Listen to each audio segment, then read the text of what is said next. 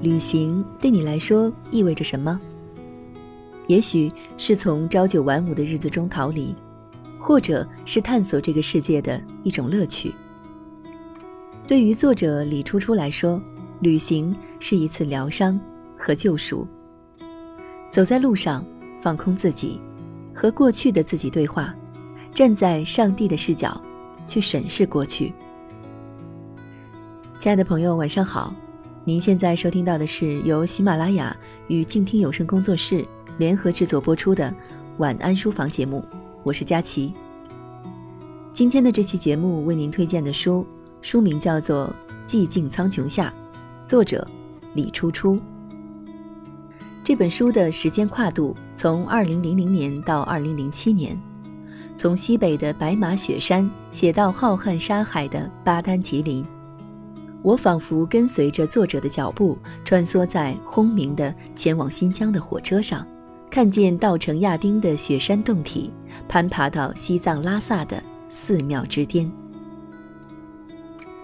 寂静苍穹下不是一本传统意义上的旅行书，而是一本旅行散文。如果你想在这本书里面找到实用的旅行攻略，那么可能会有点失望。但在工作的夜晚，捧起这本书。能够让你全身心的放松，投入到另外一个人的情感世界和旅行故事中。作者在前言中这样写道：“我跟这个世界有过情人般的争吵，但在我看来，他的旅程中没有丝毫的争吵，更多的是自己的救赎以及和这个世界的和解。毫不夸张地说，这是我读过的最细腻的一本旅行书。”你随便翻到一页，然后阅读书中的片段，都可以迅速的把你从现实中抽离，穿越到作者笔下的情景之中。这本书从一座叫白马的雪山开始讲述，然后写到了青海湖的油菜花、新疆博格达峰上的天池、巴丹吉林浩瀚沙海中最后的庙宇。每一处的景色，笔者都能恰到好处的描写，就像一个说故事的朋友，缓缓地给我们道来这一路的风光和探险。在所有的景色中，最让作者魂牵梦绕的就是雪山。关于雪山的情愫贯穿着整本书。趁年轻，让我回到白马雪山，他看遍了滇西北。尼泊尔和南喜马拉雅山雪山的景色，却依然在旅途中寻找着关于雪山的踪迹。从前我并不觉得雪山是一个多么吸引人的风景，但笔者的讲述却让我开始向往一次关于雪山的朝圣之旅。这本书里的风景倾诉了作者内心的细腻情感，你不知道作者笔下写的那个人是谁。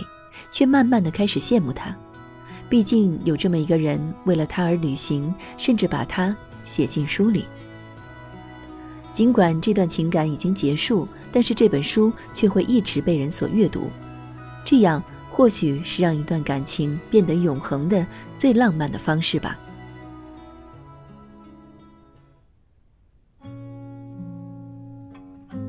作者在旅行中总是不经意地透露出一丝丝的忧伤。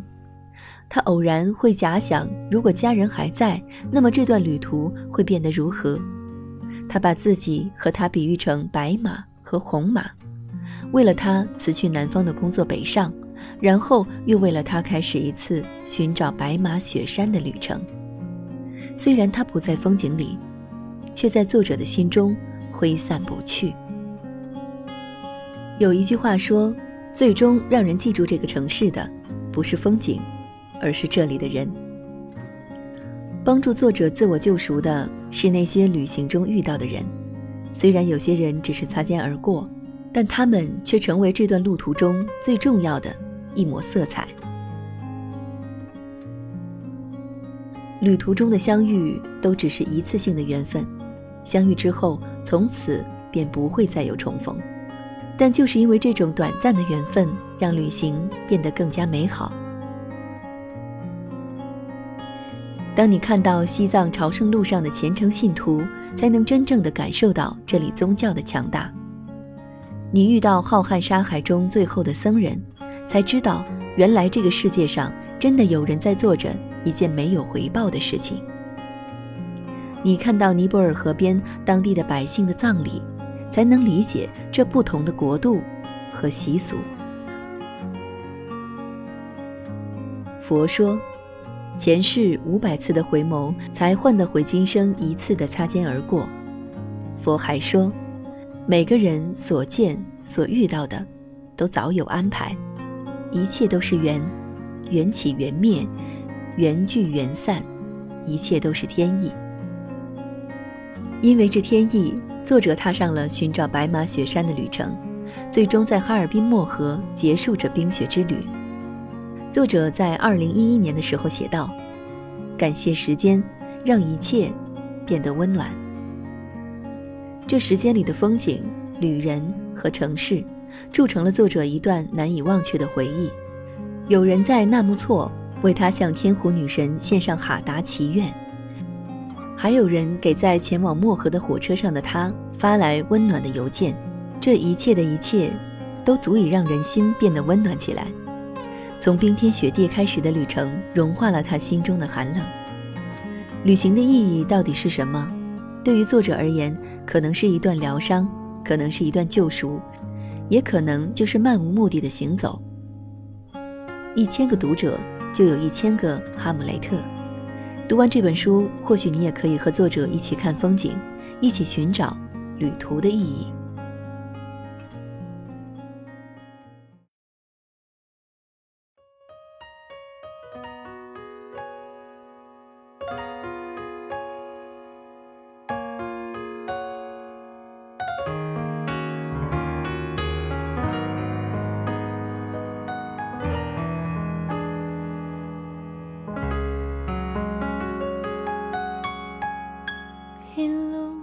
很多城市，一路看很多人群，匆匆忙忙地在行程里睡了又醒，飘忽不定，这也是一种麻痹。直到我看到了你，莽莽撞撞靠近，每一个细节都牵引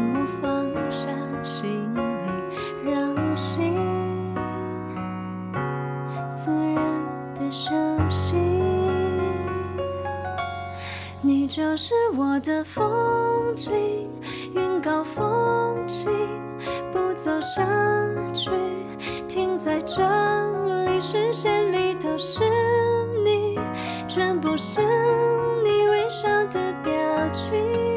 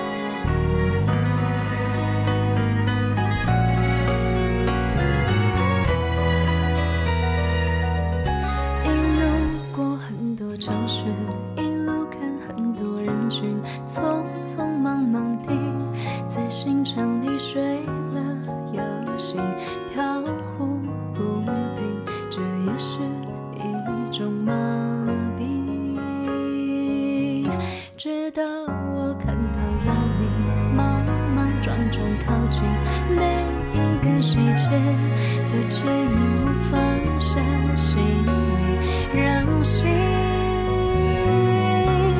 自然的休息。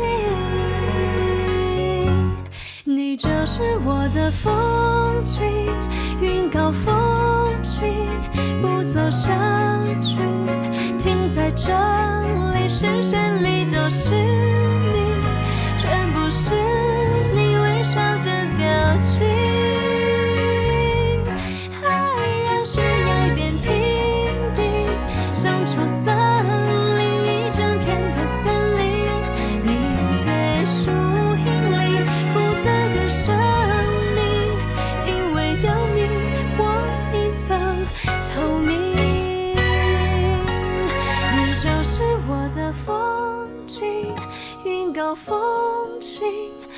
走下去。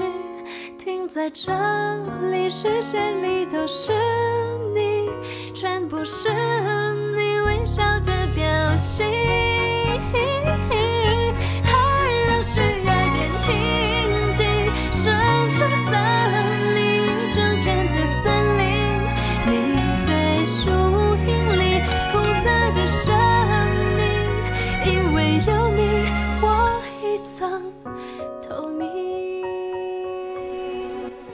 本期节目书评作者方小鱼，我是佳琪，感谢您的收听，祝您晚安，好梦。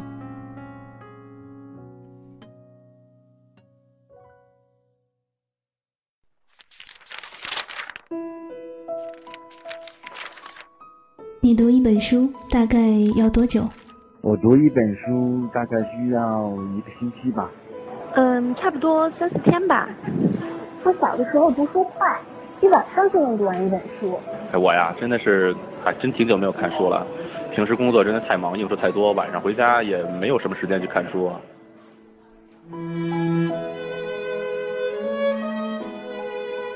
一本书到底要读多久？午夜睡前的床边，拥挤的地铁街头，翻开一本书。每周日晚就在喜马拉雅晚安书房，和你一起睡前听完一本书，享受一段悠然的小时光。本节目由喜马拉雅网与静听有声工作室联合制作播出。静听观点，不止文艺。